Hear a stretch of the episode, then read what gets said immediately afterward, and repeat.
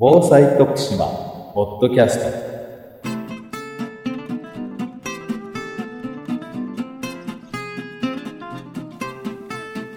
ト。徳島県がお届けする防災徳島ポッドキャスト。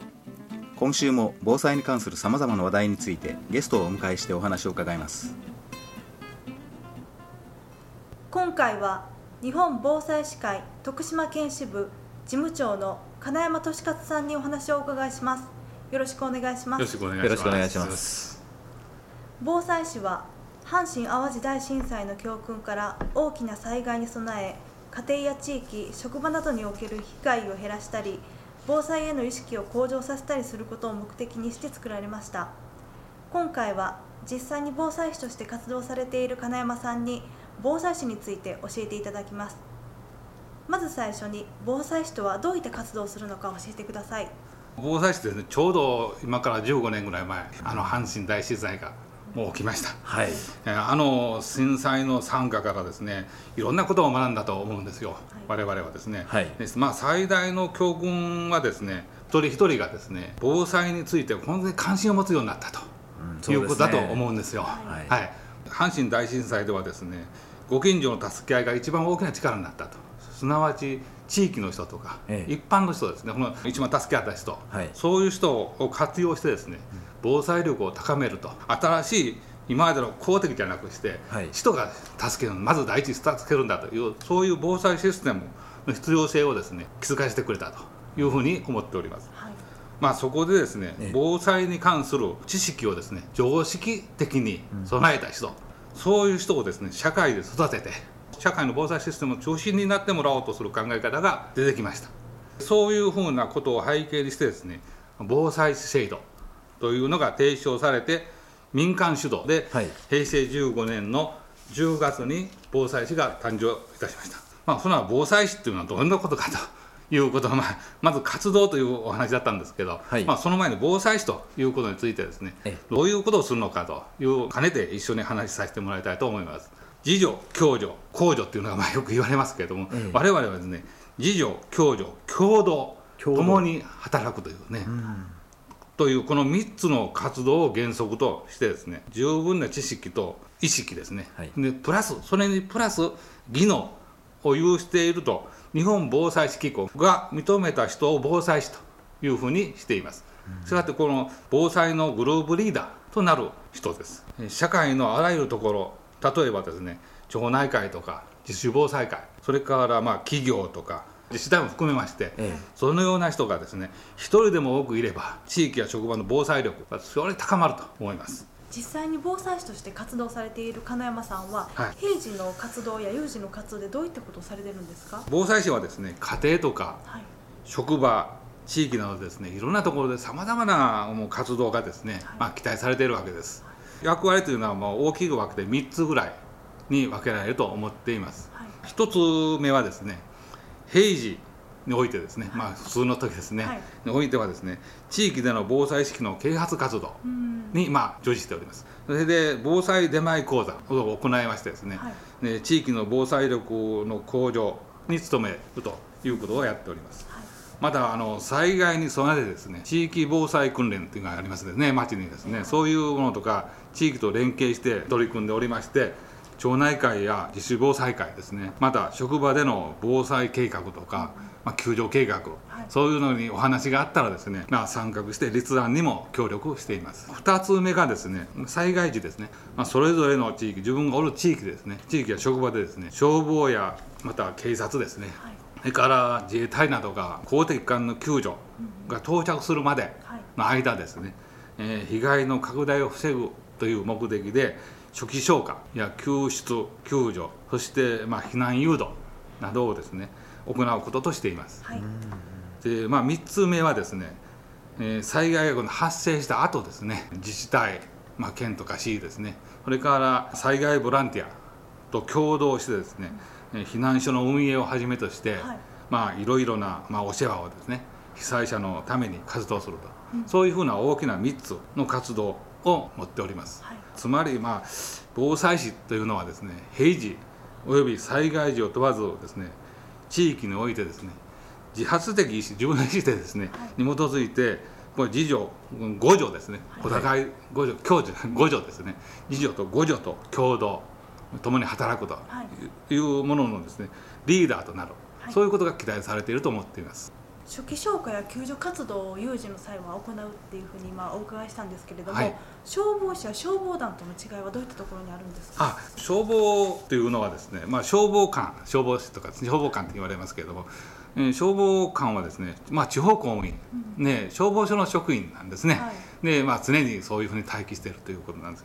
で消防団はですね公的な存在ですね。で法律に基づいた役割が決められておりまして市町村の、まあ、自治的といいますかねそういうふうな消防機関ですね。だから消防署を補助するというようなそういうふうな働きですね、はい。これ両方ともまあ法律に基づいて、うん。あの働いておりますので、はい。ところが防災士はですねこれ職業ではありません、はいまあ、先ほど言いましたように自発的意思ですね。そういうに基づいて自助と共助。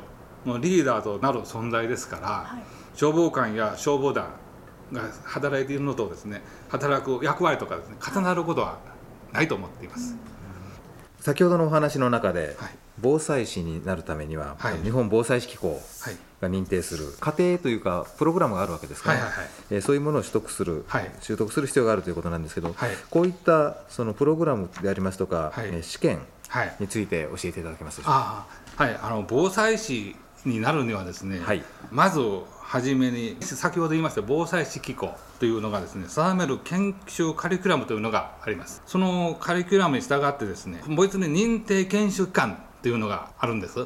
この認定研修機関における所定の研修を受けてですね、はい。履修証明を得ます、まあ、これが第一です。うん。でその次にですね日本防災士機構の防災士資格取得試験はい。というのがこれを受けなければなりません、まあ、それを受けてもらってはい。合格してもらいます、うん。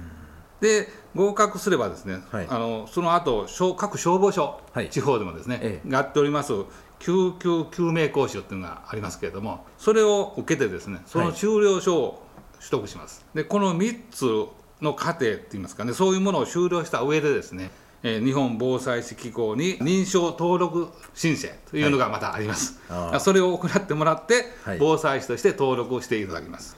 防災士機構がやっております防災士研修センターっていうのが、まあ、これ東京にありまして、はい。そこは全国各地で養成研修というのを順番順番に行ってます。これを受けると、まあ、短期間実際的には3日間ですね。3日ですか？はい。これに34課程というと別にレポートを出すんですけどあ別にですね、はい。それを出して3日間の缶詰研修を受けて試験を受けるこの履修後証明がもらえます。あそれについてはですね、まあ、これをホームページ等に見ていただければ載っております、まあ、これでいくと短期間で取れると思います、はい。ホームページは、えー日本防災士機構のホームページはいそうです。はい。ねはい。でそれから研修センターにも入れますし、はい。それを受けられたら、まあ、短期間で受ける。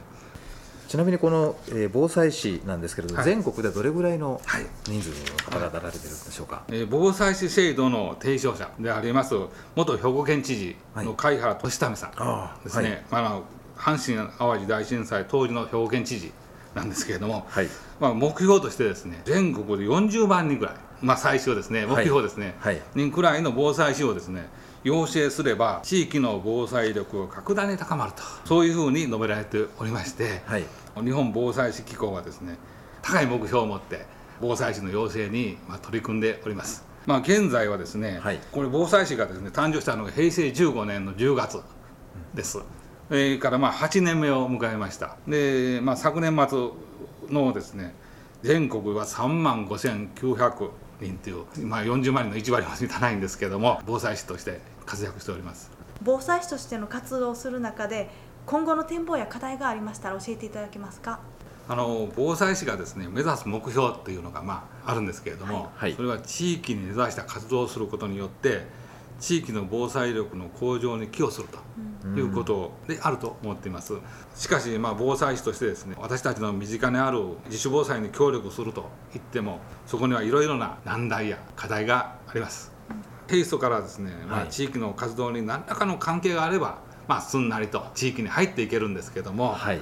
まあ、それまで町内会の活動にですね、まあ、ええ。疎遠だったと言いますかね、もう知らん顔してたと言いますか言葉悪く言えばですね、ええ。そういうであったのにですね防災士を取ったから急にえー自分が防災士だというふうでですね町内に入っている。そうもいけませんしそのきっかけを作るのがですね、はい。非常に難しい。なかなか町内会で一緒に活動するのは最初は勇気がいりますし難しい。ですね。ね。はい。まあ、しかしですね、うん、各々の防災士がですね、はい。まあ、声を上げて、まあ、地域と協力をしてそういうものを乗り越えてですね、はい。地域に溶け込まないといけないとそういうふうに思っております。